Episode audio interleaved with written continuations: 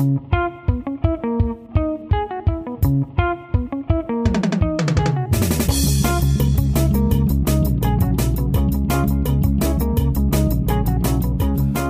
und herzlich willkommen bei Betterjoule, dem Podcast der österreichischen Energieagentur. Wir haben heute etwas ganz Besonderes vor, ähm, nämlich den Auftakt einer Miniserie, und zwar einer Serie zum Erneuerbaren Ausbaugesetz, kurz EAG. Das Gesetz ist ja vielmehr ein Paket und als solches eines der größten, das Österreichs Energiewelt in den letzten Jahren gesehen hat. Aber man muss auch dazu sagen, das EAG ist noch nicht verabschiedet. Wir befinden uns jetzt mitten in der Begutachtungsphase. Die hat am 16. September begonnen und geht noch bis 28. Oktober. Und das nehmen wir zum Anlass, diese Phase nehmen wir zum Anlass, das ERG ähm, genauer unter die Lupe zu nehmen. Das machen wir aber nicht alleine, sondern wir sehen uns das ERG an mit Vertreterinnen und Vertretern der Branche. Und den Anfang macht heute Michael Strugel gemeinsam mit unserem Herbert Lechner. Und ähm, die zwei Herren werden das Gesetzespaket aus der Perspektive der Strombranche beleuchten. Ich darf Sie sehr herzlich begrüßen bei Better Joule. Herr Strugel, unsere Hörerinnen und Hörer sind ja mehr oder weniger alle aus der Energiewelt. Das heißt, sie sind kein Unbekannter für Sie. Darf ich Sie trotzdem bitten, Sie ganz kurz vorzustellen? Sehr gern. Danke auch für die Einladung. Mein Name ist Michael Strugel. Ich bin seit zwei Jahren hier im Vorstand von Verbund, äh, zuständig für den gesamten Downstream-Bereich, für die Innovation und die Energiewirtschaft.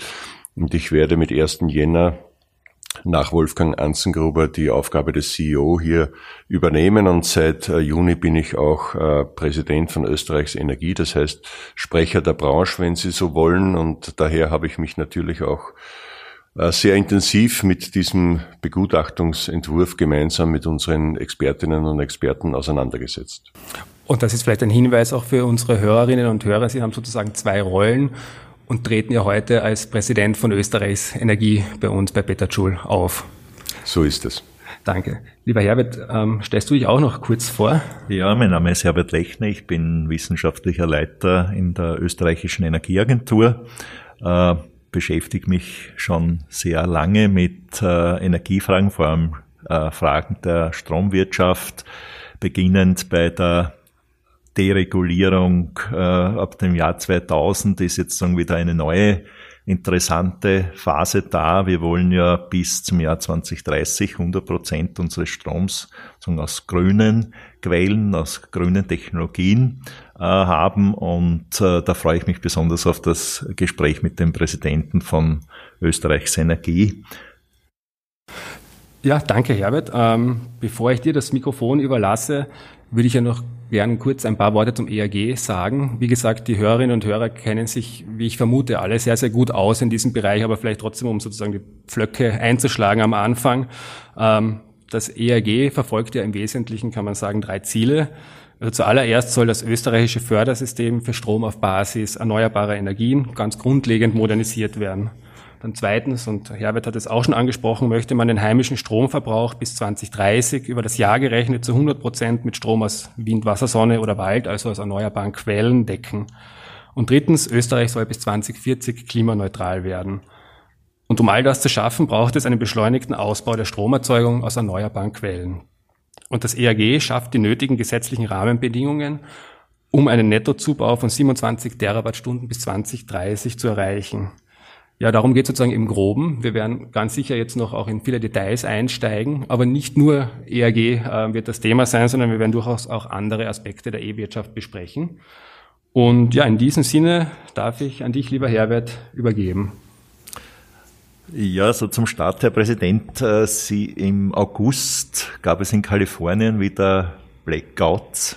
Sie waren vor einiger Zeit in Kalifornien. Ich nehme nicht an, um die Blackouts zu studieren, sondern eigentlich wie Innovation dort gepusht wird. Äh, und das ERG, das braucht ja auch einiges an Innovation. Äh, da wäre jetzt meine Frage so zum Einstieg, was sind da so Ihre Lehren? Was könnte man da mitnehmen? Was könnte man in Österreich hier äh, aus dieser, ich nenne es jetzt Innovationskultur auch übertragen und vielleicht auch im ERG, es ist ja noch nicht alles in Stein gemeißelt, in ERG mitnehmen? Naja, das wäre jetzt äh, ein abendfüllendes Thema, glaube ich. Ich war äh, mehrmals zu Studienaufenthalten in Stanford. Wir haben hier auch äh, eine Kooperation mit der Stanford University ähm, im äh, Bereich von Speichertechnologien, äh, die Verbund jetzt äh, im Innovationsbereich gemeinsam mit Vertretern der Universität hier aufgesetzt hat.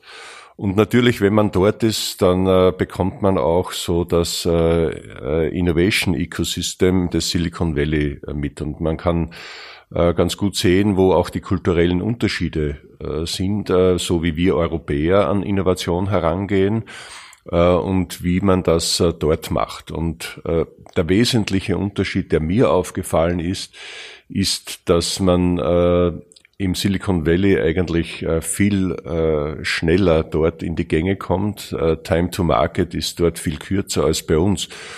Um das zu erklären, ähm, bei uns wird, wenn wir hier Innovation entwickeln und daran arbeiten und forschen, sehr intensiv bis ins letzte Detail und ganz genau gearbeitet. Das heißt, bis nicht alles ganz perfekt ist, äh, gibt es äh, eigentlich äh, keinen Markteintritt für eine äh, beispielsweise äh, innovative Technologie. Das ist dort anders. Dort äh, äh, geht man eigentlich äh, mit einem Approach an die Sache heran, dass man sagt, man, es muss gar nicht alles perfekt sein am Anfang. Man macht einmal Prototypen oder äh, sogenannte Minimal Viable Products. Das heißt, man weiß schon, dass die Fehler haben, äh, probiert das aber trotzdem aus und äh, korrigiert das dann äh, und äh, ist aber dann dafür sehr schnell äh, im Markt. Und dann schaut man sich an, funktioniert das? Ähm, und wenn es funktioniert, dann rollt man es schnell aus und wenn es nicht funktioniert, dann hört man ganz schnell wieder damit auf. Also äh, Scale fast or fail fast ist sozusagen die Devise dort. Und das ist so ziemlich das Gegenteil von dem, was wir machen. Wir äh, haben einen sehr perfektionistischen Ansatz. Wir brauchen sehr lange. Wir äh, tun auch ganz lange weiter, auch wenn die Dinge vielleicht nicht so funktionieren. Und äh, das kann dann auch sehr viel äh, kosten. Also es ist eine völlig unterschiedliche Herangehensweise. Es ist auch äh, mehr Mut zu Fehlern. Also es ist auch das Scheitern dort kein Problem. Bei uns äh, kann das ganz gravierende Folgen auch haben. Also es ist ein, ein fundamentaler kultureller Unterschied im Ansatz.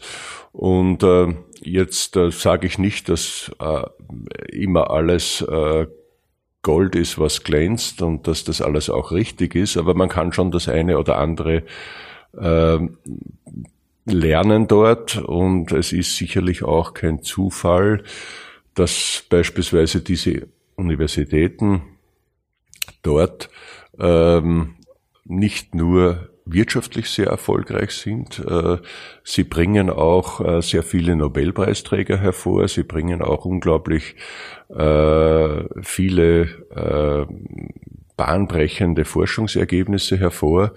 Das heißt, die sind auch im Forschungs- und Wissenschaftsbereich führend und darum würde ich sagen, da gibt es schon Dinge, die wir auch noch besser machen können hier in Österreich. Ja, Stichwort Time to Market, wenn ich das jetzt ein wenig übertrage auf die österreichische Situation beim ERG. Wir haben zehn Jahre Zeit für das 100% äh, Ziel. Äh, jetzt ist da natürlich schon vieles vorhanden, also viele Technologien sind schon verfügbar. Äh, hier noch große Forschungsergebnisse Richtung 100 Prozent reinzubringen. Das wird sich wahrscheinlich nicht so leicht ausgehen. Aber sind wir bei diesen äh, verfügbaren Technologien, in diesem kurzen Zeitraum, 27 Terawattstunden zusätzlich, äh, wird sich das ausgehen? Bei unserer, ich würde jetzt das verkürzen, Mentalität, dass wir immer ein wenig Zeit brauchen, bis wir ins Laufen kommen. Naja, in dem Fall ist das ein Sprint. Also zehn Jahre ist für dieses Ziel eine wirklich kurze Zeitspanne. Das heißt, äh, Es ist ein hoher Anspannungsgrad, der hier äh, vorgegeben ist.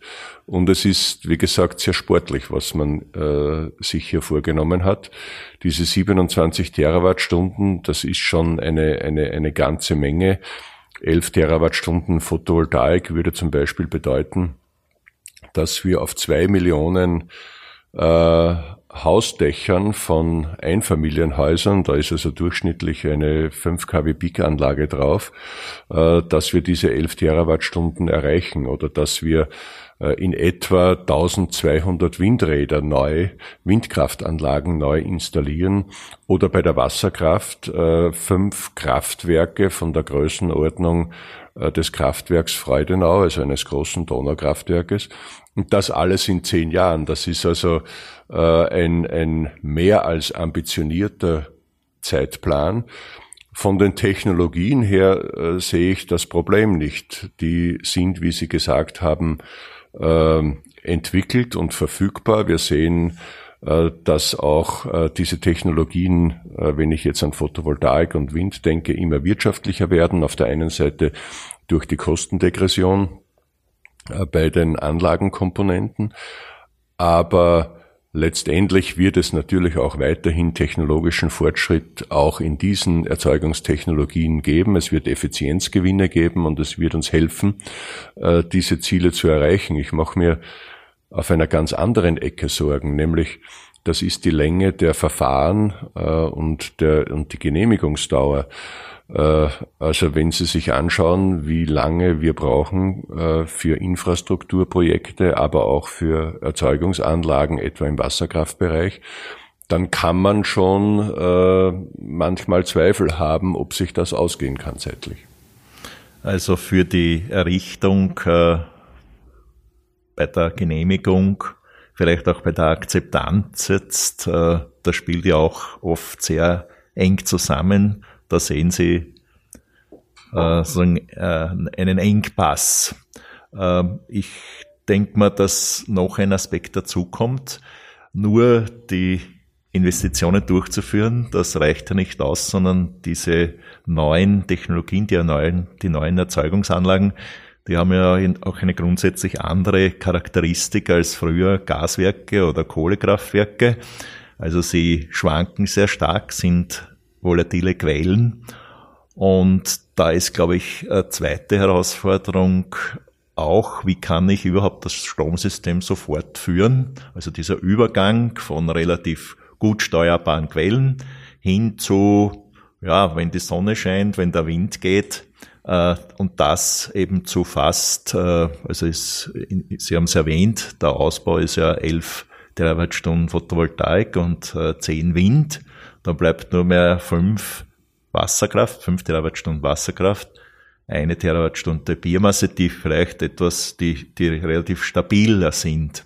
Aber wird der Großteil in diesen äh, dann 100 Prozent wird äh, fluktuieren. Was äh, gibt's da für Vorstellungen von Österreichs Energie, dass man hier auch weiterhin diese Versorgungssicherheit und die Stabilität hat äh, wie bisher?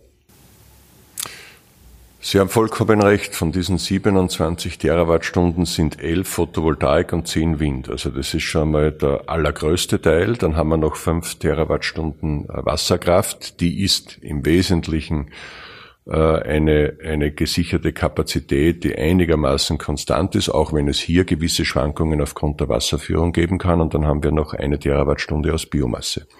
Also in dem Ausmaß, in dem wir immer mehr volatile Erzeugung in das System integrieren müssen, ähm, äh, in dem äh, Ausmaß wird es auch immer wichtiger, dass wir systemdienlich und netzdienlich äh, steuern und stabilisieren können. Das heißt, wir brauchen mehr Speicherkapazität, das heißt, wir brauchen mehr Leitungsinfrastruktur und wir brauchen intelligente, smarte Systeme, smarte Netze, smarte Mieters, damit es gelingt, äh, diese Schwankungen auszugleichen und wir brauchen Reservekapazität. Das heißt, wir brauchen, und das äh, wird vermutlich noch längere Zeit, äh, werden das thermische Kraftwerke sein, Gaskraftwerke, äh, die diese gesicherte Kapazität auch zur Verfügung stellen können. Für uns ist ja die Versorgungssicherheit und die Stabilität etwas, was wir gewöhnt sind und das, was man gewöhnt ist, das wird dann ganz schnell selbstverständlich. Aber man muss äh, sich schon vor Augen führen, dass das nicht selbstverständlich ist. Wir haben derzeit äh, im Jahr 2019 eine äh, Nichtverfügbarkeit von 25 Minuten im Jahr gehabt. Das entspricht einer Versorgungssicherheit von 99,99 Prozent. ,99%. Also praktisch äh, total versorgungssicher. Nur selbstverständlich ist das nicht. Der Regelzonenführer APG muss mittlerweile an fast 300 Tagen im Jahr eingreifen in die Fahrpläne durch Redispatch-Maßnahmen. Das bedeutet, es ist immer öfter notwendig, äh, zu korrigieren und äh, das System zu stabilisieren. Und das heißt, alle Komponenten, äh, die ähm, volatil sind, brauchen noch mehr Flexibilität und ein noch besseres äh, Ausgleichsmanagement, um das System stabil zu halten. Und das wird die Systemherausforderung sein beim Umbau des, Energiesystem, des Energiesystems in Richtung Erneuerbare, die großteils volatile Erzeugungsformen sind. Und das wird von uns einiges verlangen. Und äh, damit komme ich zu dem Punkt, den Sie anfangs angesprochen haben, nämlich der Akzeptanz durch die Bevölkerung. Wenn wir den Umbau des Energiesystems in der Weise wollen, dann wird das auch bemerkbar und sichtbar sein, etwa im Landschaftsbild. Wir werden Windkraftanlagen sehen, wir werden auch größere Photovoltaik-Freiflächenanlagen sehen und wir werden Stromleitungen und Leitungsinfrastruktur sehen, die notwendig sein wird, äh, um eben genau diese Stabilisierung und diesen Ausgleich herbeizuführen. Und wir werden auch äh, zusätzliche Speicherkapazitäten brauchen. Das sind derzeit vor allem, wenn wir von der saisonalen Speicherung reden, also von der Verschiebung vom Sommer in den Winter, äh, derzeit vor allem Pumpspeicherkraftwerke. Auch die sind ja in der Landschaft sichtbar. Das werden in Zukunft wahrscheinlich auch Gasspeicher äh, sein. Und äh, unter dem Motto, wer A sagt, muss auch B sagen. Wer den Umbau des Energiesystems in Richtung Erneuerbare will, der muss dann auch mit diesen Dingen leben können. Und das wird auch eine Herausforderung, nämlich äh, der Bevölkerung äh, klar zu machen, äh, dass wir diese Anlagen bauen müssen, die Erzeugungsanlagen, die Speicheranlagen, die äh, Infrastruktur und die Leitungsinfrastruktur und äh, das in einer vernünftigen äh, Zeit. Äh, das ist äh, tatsächlich etwas, wo noch sehr viel Information und Erklärungsaufwand notwendig sein wird. Na, und ich denke, es ist nicht mit dem Jahr 2030 getan. Also Sie haben das Bild des Sprints schon äh, angezogen. Äh, also wir sprinten im Bau, wir sprinten in der Stabilität des Netzes, mehr Flexibilität. Aber mit dem Jahr 2030 ist die Sache ja nicht erledigt bis 2040 soll ja das gesamte System äh, klimaneutral sein und da wird Strom auch eine wesentliche Rolle spielen. Das heißt, man wird schon eigentlich auch über die 27 Terawattstunden hinaus äh, denken müssen. Wir haben ja für Österreichs Energie einmal vor zwei Jahren eine Abschätzung gemacht, wie hoch der Zubau ist. Damals gab es noch einige Ausnahmen, dadurch war das höher. 35 Terawattstunden, dann waren es einmal 30 mit, den, mit der Berücksichtigung von Ausnahmen. Egal wie hoch die Zahl ist, 2030, aber wenn wir etwa denken, dass auch die Föst äh, umstellt, dass chemische Prozesse umgestellt werden, dass man Wasserstoff in größeren Umfang braucht, wo man wieder grünen Strom äh, als so eine Erzeugungsquelle braucht, dann ist ja mit 2030 das nicht abgeschlossen, sondern würde ich sagen, geht es zumindest mit dieser Intensität weiter ist da von Österreichs Energie, wenn Sie reden über Speichernetze, ist das schon mitgedacht oder ist das jetzt einmal sozusagen auf diese, auf diesen Sprint ausgelegt? Weil sonst ist man sozusagen 2030 nach dem Sprint ist man erschöpft und hat keine Kraft mehr. Haben Sie da auch noch genug Kraft für bis 2040, bis wirklich alles klimaneutral sein soll? Bleiben wir bei dem äh, Bild des Läufers. Wenn man bis 2030 100 Prozent Strom aus erneuerbaren Quellen in Österreich äh, erzeugen will, dann sind diese, dieser Zubau von 27 Terawattstunden oder dieser Zubau, der dann 27 Terawattstunden liefern soll, tatsächlich ein Sprint der gesamte Umbau des Energiesystems und die Dekarbonisierung äh, auch äh, im Zuge der gesamten Klimaschutzanstrengungen und der Klimapolitik in Europa, äh, das ist also ein Marathon. Das heißt, hier sind wir in der Langstrecke, auch äh, wenn es zwischendurch immer wieder auch zu einem äh, Zwischenspurt kommt. Das heißt, wenn jetzt die Europäische Kommission sagt, wir erhöhen die Dekarbonisierungsziele für 2030 etwa auf 55 Prozent Einsparungsziel. Äh, wenn wir die Effizienzziele erhöhen ähm, und wenn wir den Anteil an erneuerbarer Erzeugung äh, erhöhen, dann ist das immer wieder ein, ein Zwischenspurt, äh, wo man den Anspannungsgrad erhöht. Und das bedeutet natürlich auch, dass man die Anstrengungen verstärken muss. Und da geht's äh, natürlich auch darum, dass wir gleichzeitig aber dafür sorgen, dass die gesamte Energieversorgung äh, sicher bleibt und dass die Versorgungssicherheit zu jeder Stunde und zu jeder Minute gegeben ist. Und das ist in der Tat ein, ein, ein, eine Herausforderung, weil das ein Spannungsfeld ist. Und da habe ich das Gefühl, dass man noch nicht alle Antworten hat in Europa, äh, wie das, äh, wie das funktionieren soll. Ich sage Ihnen ein Beispiel. Ähm, im, Neu Im Erneuerbaren Ausbaugesetz ist auch die Netzreserve geregelt. Das heißt, wie stellen wir sicher, dass wir Reservekapazitäten verfügbar haben, äh, um immer dann, wenn äh, im System äh, es notwendig ist, auszugleichen, die Schwankungen, wenn also Erzeugung und Verbrauch äh, nicht äh, quasi äh, im äh, Gleichgewicht sind, wie kann man zusätzliche Kapazitäten hier äh, zuschalten. Und so wie das derzeit im Begutachtungsentwurf vorgesehen ist, kann ich mir beim besten Willen nicht vorstellen, dass es funktioniert. Ich glaube, so wird es schwierig sein, genügend Kapazitäten zu kontrahieren äh, für dieses sogenannte Engpassmanagement. Ähm, und das ist äh, aber nicht nur ein österreichisches Problem, sondern das äh, Stromsystem muss ja europäisch gedacht werden. Das heißt, hier ist viel, viel äh, Hirnschmalz notwendig, um sich genau zu überlegen, wie kann denn diese Transformation so funktionieren, dass nicht gleichzeitig die Versorgungssicherheit darunter leidet. Das ist eine wirkliche Sorge, äh, die wir hier haben und äh, das ist aber etwas, was äh, lebenswichtig ist, auch für einen Wirtschaftsstandort. Und äh, darauf, äh, glaube ich, muss man sich auch konzentrieren. Ja, ich denke, Sie sprechen an, dass äh, eben auch andere EU-Mitgliedsländer sich in diese Richtung entwickeln. Vielleicht nicht jetzt schon das ganz ambitionierte Ziel bis 2030 100 Prozent Strom, aber jedenfalls auch zusätzliche erneuerbare Quellen entwickeln und dass die dann ähnliche äh, Probleme haben in der, in der Versorgung, eben diese äh, Schwankungen auszugleichen.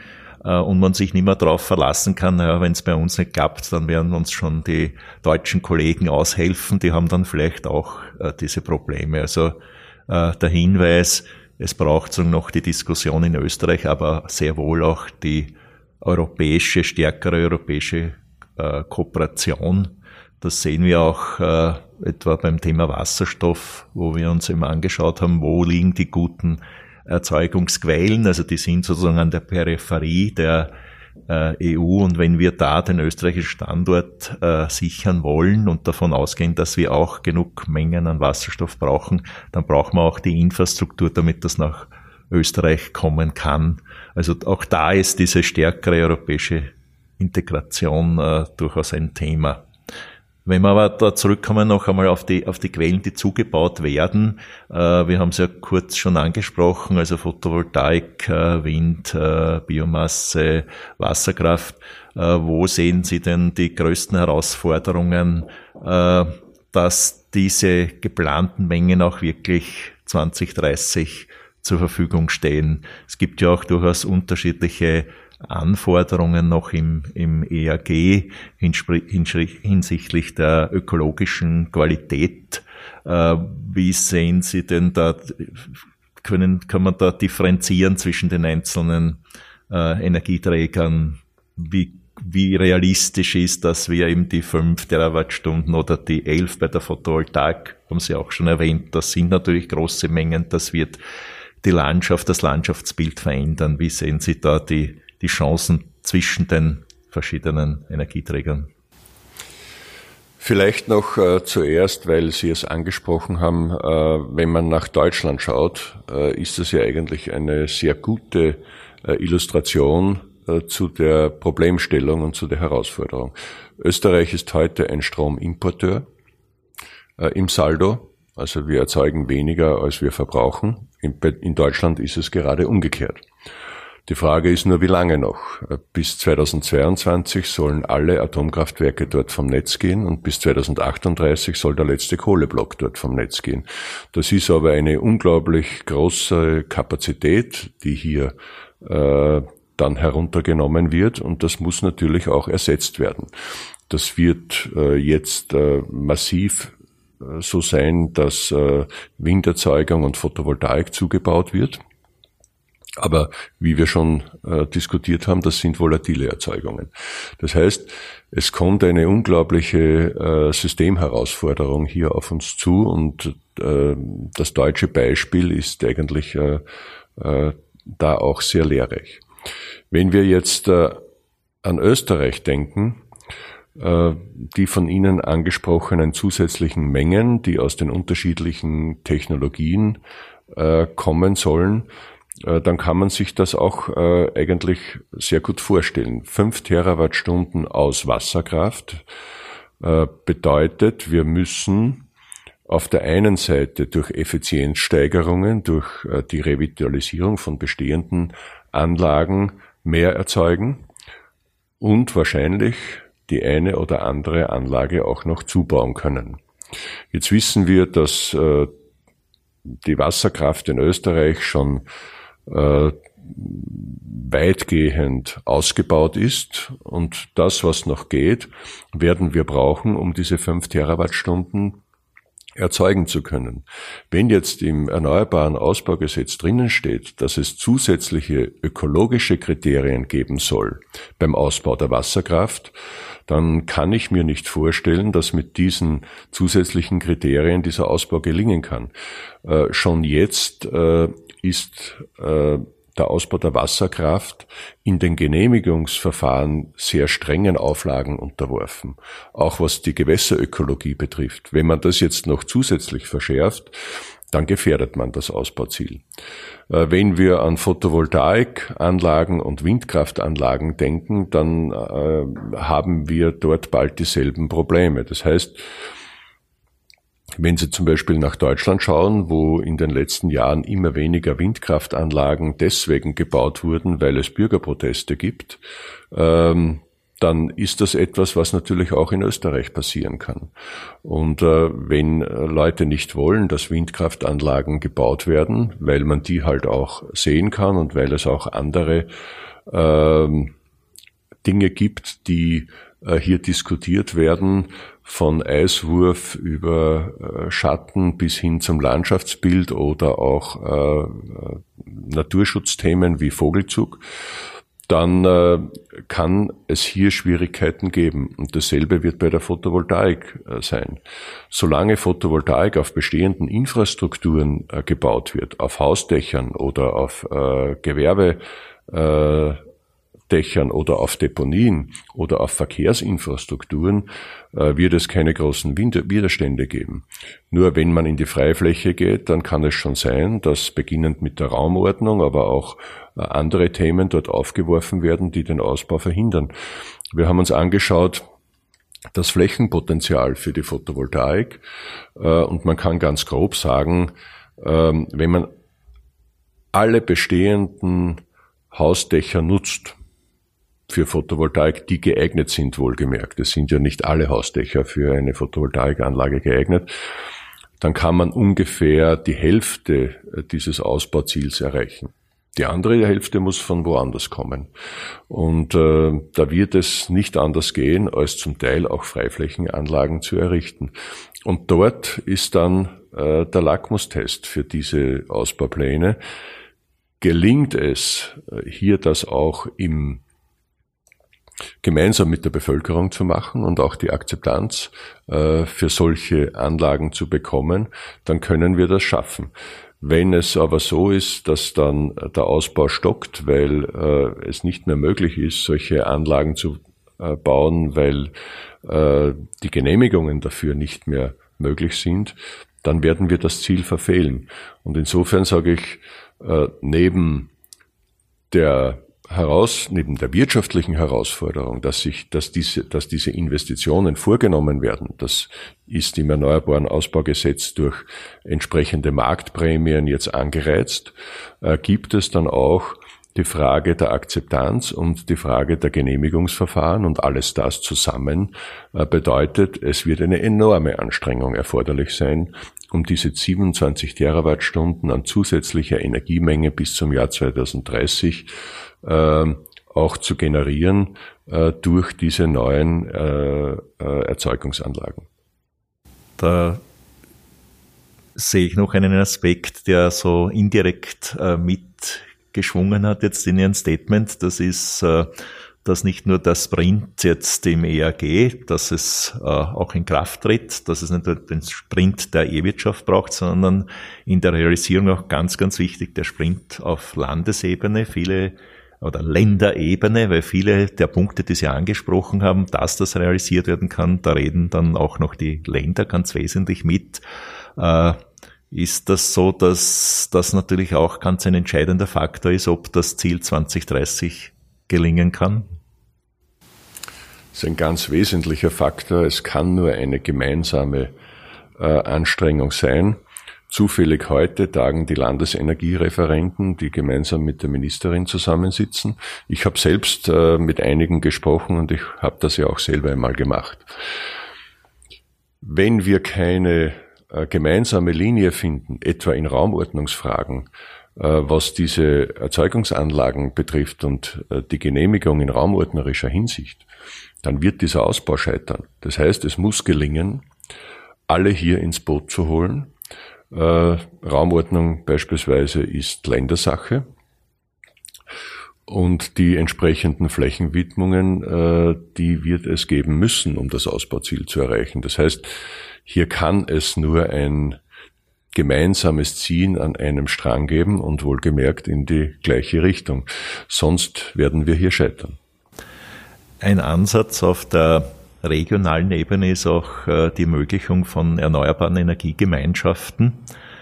Äh, das hat ja den Hintergrund, dass man eben auch so die Akzeptanz vielleicht heben möchte, dass äh, Bürger und Bürgerinnen stärker aktiviert werden, hier selbst äh, etwas zu tun, also selbst äh, Erzeugung aufzubauen, zum Beispiel selbst äh, Photovoltaikanlagen auf die Dächer zu bauen, diesen Strom dann untereinander auszutauschen und da über verringerte Netzgebühren einen Vorteil zu kreieren.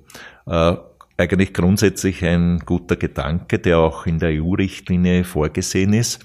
Jetzt habe ich aber gesehen, also von Österreichs Energie gibt es da gewisse Bedenken. Können Sie die vielleicht noch etwas ausführen? Grundsätzlich unterstützen wir diese Idee äh, der erneuerbaren Energiegemeinschaften, wenn sie ein lokales Konstrukt bleiben. Was meine ich damit? Wir erleben ja auch eine Dezentralisierung des gesamten Energiesektors. Also die europäische Ebene, und das ist ja auch in der Richtlinie dann äh, zu finden, geht also auch davon aus, dass äh, im Zuge dieser Dezentralisierung und äh, im Zusammenwachsen auch ähm, der verschiedenen Rollen der Akteure äh, es eine gute Idee ist, solche lokale erneuerbaren Energiegemeinschaften äh, zu ermöglichen. Das heißt, wenn es so ist, dass äh, der Konsument auch gleichzeitig Produzent wird und ein sogenannter Prosumer wird, wenn es möglich wird, in Zukunft auch quasi Peer-to-Peer-Trading zu machen, auch auf einer lokalen Ebene. Wenn es dann möglich ist, dass äh, man dort die Energie, äh, die man erzeugt, äh, auch untereinander auszutauschen und zu handeln und zu verbrauchen und auf den unteren Netzebenen sich das abspielt, dann ist das ja ein guter und vernünftiger Gedanke. Wir kommen ja von einem System, das zentral ist, mit großen zentralen Erzeugungsanlagen, wo wir dann mit äh, mächtiger Leitungsinfrastruktur den Strom abtransportieren bis hin dann zum Endverbraucher. Äh, das heißt, wenn ich das auf einer Ebene belasse, auf den Netzebenen 7 und 6 äh, und gar nicht äh, die höheren Netzebenen und Spannungsebenen dann belastet, dann ist das eine gute Idee. Sie kann auch gleichzeitig die Akzeptanz erhöhen beim Bürger, indem man ihn zum Beteiligten macht und zum Teil auch dieses Umbaus des Energiesystems. Und deswegen begrüßen wir das auch.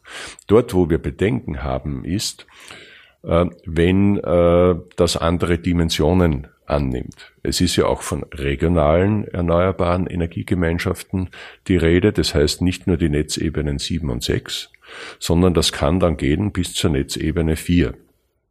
Das heißt, da reden wir dann schon von Größenordnungen von ungefähr 150 Quadratkilometer, von 10 bis 15.000 Haushalten. Äh, das sind schon Größenordnungen. Da wird es auch wichtig sein, dass man netzdienlich und systemdienlich agiert. Das heißt, ähm, dort ist auch beispielsweise Ausgleichsenergieverantwortung notwendig. Das ist unserer Meinung nach auch erforderlich, dass das im Gesetz drinnen steht.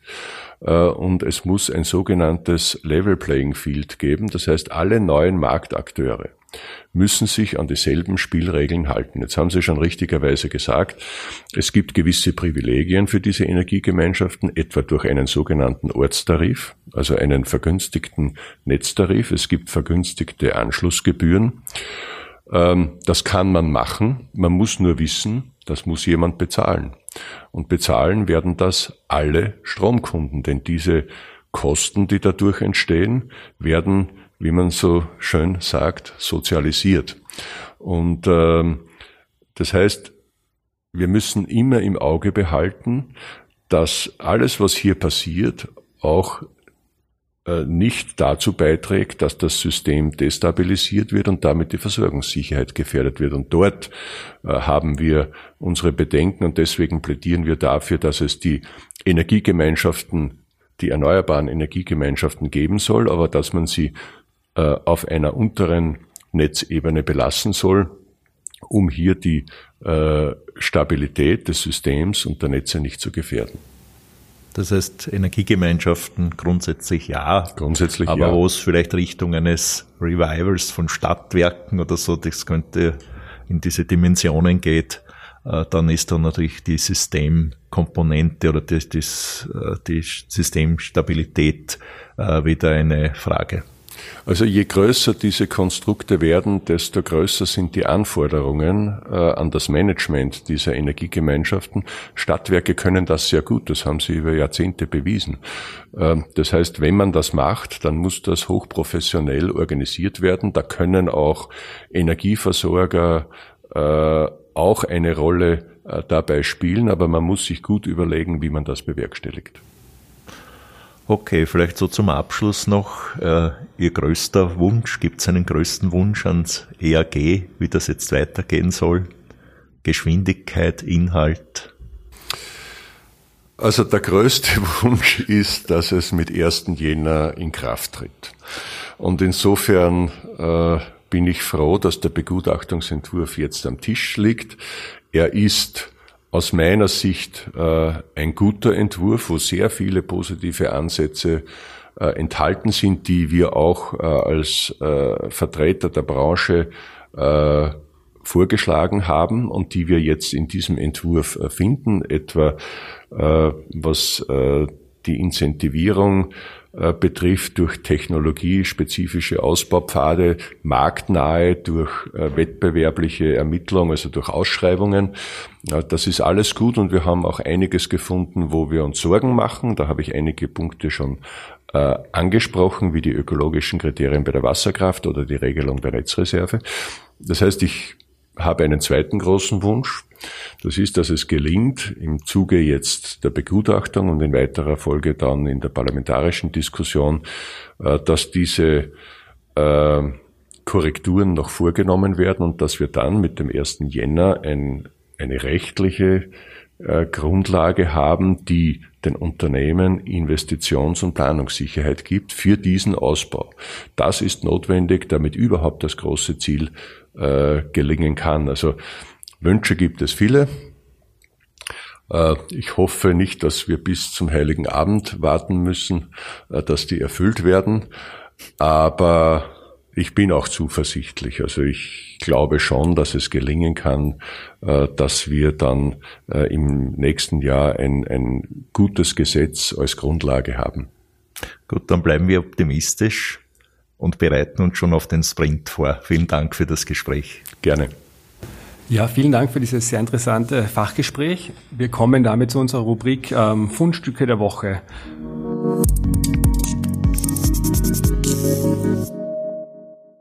In der Rubrik Fundstücke der Woche stellen wir ja immer etwas Interessantes vor. Das kann eine Studie sein, das kann ein, ein Artikel sein, das kann ein YouTube-Video sein oder auch ganz klassisch, das kann auch ein Buch natürlich sein. Auf jeden Fall etwas, von dem unsere Gäste, also Sie, denken, dass es für unsere Hörerinnen und Hörer interessant ähm, sein wird. Ja, und ich sehe, beide Herren haben etwas mitgebracht. Darf ich Sie bitten, Herr Strugel, was ist denn Ihr Fundstück? Ja, ich bin noch jemand, der Bücher liest und äh, deswegen ist mein Fundstück ein Buch, ein analoges, ähm, in dem es aber um die Digitalisierung geht. Und ein langjähriger Freund, äh, Markus Hengschläger, mit dem ich gemeinsam auch einen Think Tank gegründet habe, hat jetzt gemeinsam mit dem Rat für Forschung und Technologieentwicklung ein Buch herausgegeben, digitaler Wandel und Ethik, das sich mit äh, unterschiedlichsten Facetten des digitalen Wandels äh, beschäftigt und das auch in einer äh, ethischen Perspektive. Das reicht von demokratischen Aspekten, das geht über moralische Verantwortung bis hin auch zu äh, ökonomischen äh, Fragen, ein, ein, ein sehr breites Spektrum, äh, das hier beleuchtet wird, äh, auch etwa im Zusammenhang mit der Rolle von künstlicher Intelligenz. Äh, wo sind die Grenzen, wo sind die Möglichkeiten? Äh, in meinem jetzigen äh, Geschäft und in meinem Unternehmen äh, spielt das eine große Rolle. Und auch im Energiesystem sind Algorithmen nicht mehr wegzudenken. Und dieses Buch geht danach geht der Frage nach, äh, was denn das alles äh, bedeutet, auch ähm, äh, in einer oder vor einem ethischen Hintergrund. Und ich habe ein ganz interessantes Stichwort darin gefunden, digitaler Humanismus. Ähm, ich glaube, es ist, äh, wenn man sich mit Digitalisierung äh, intensiv beschäftigen muss, und das müssen die meisten von uns, äh, sollte man sich auch mit dieser Frage beschäftigen. Und deswegen ist dieses Buch, das jetzt seit kurzem ähm, auch erhältlich ist, ganz ein interessantes Fundstück für mich gewesen. Digitaler Humanismus und mehr. Vielen Dank. Wir werden auch ähm, verlinken auf das Buch, so dass es Sie, liebe Hörerinnen und Hörer, leicht finden. Herbert, du hast auch ein Buch mitgebracht, sehe ich. Ja, auch ein Buch. Äh, das Buch wurde von Robert Schiller geschrieben. Äh, er hat 2008 äh, diesen 2007, 2008 den Finanzkollaps vorhergesehen und ist Professor an der Yale University. Und das Buch nennt sich Narrative Wirtschaft, wie Geschichten die Wirtschaft beeinflussen.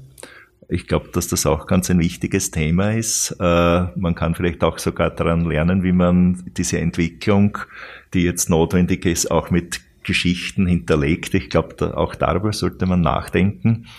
Und was auch interessant ist in dem Buch ist, dass er gerade in Zeiten wie diesen äh, Modelle, ein Kapitel gibt's Modelle von Epidemien auf ökonomische Narrative anwenden.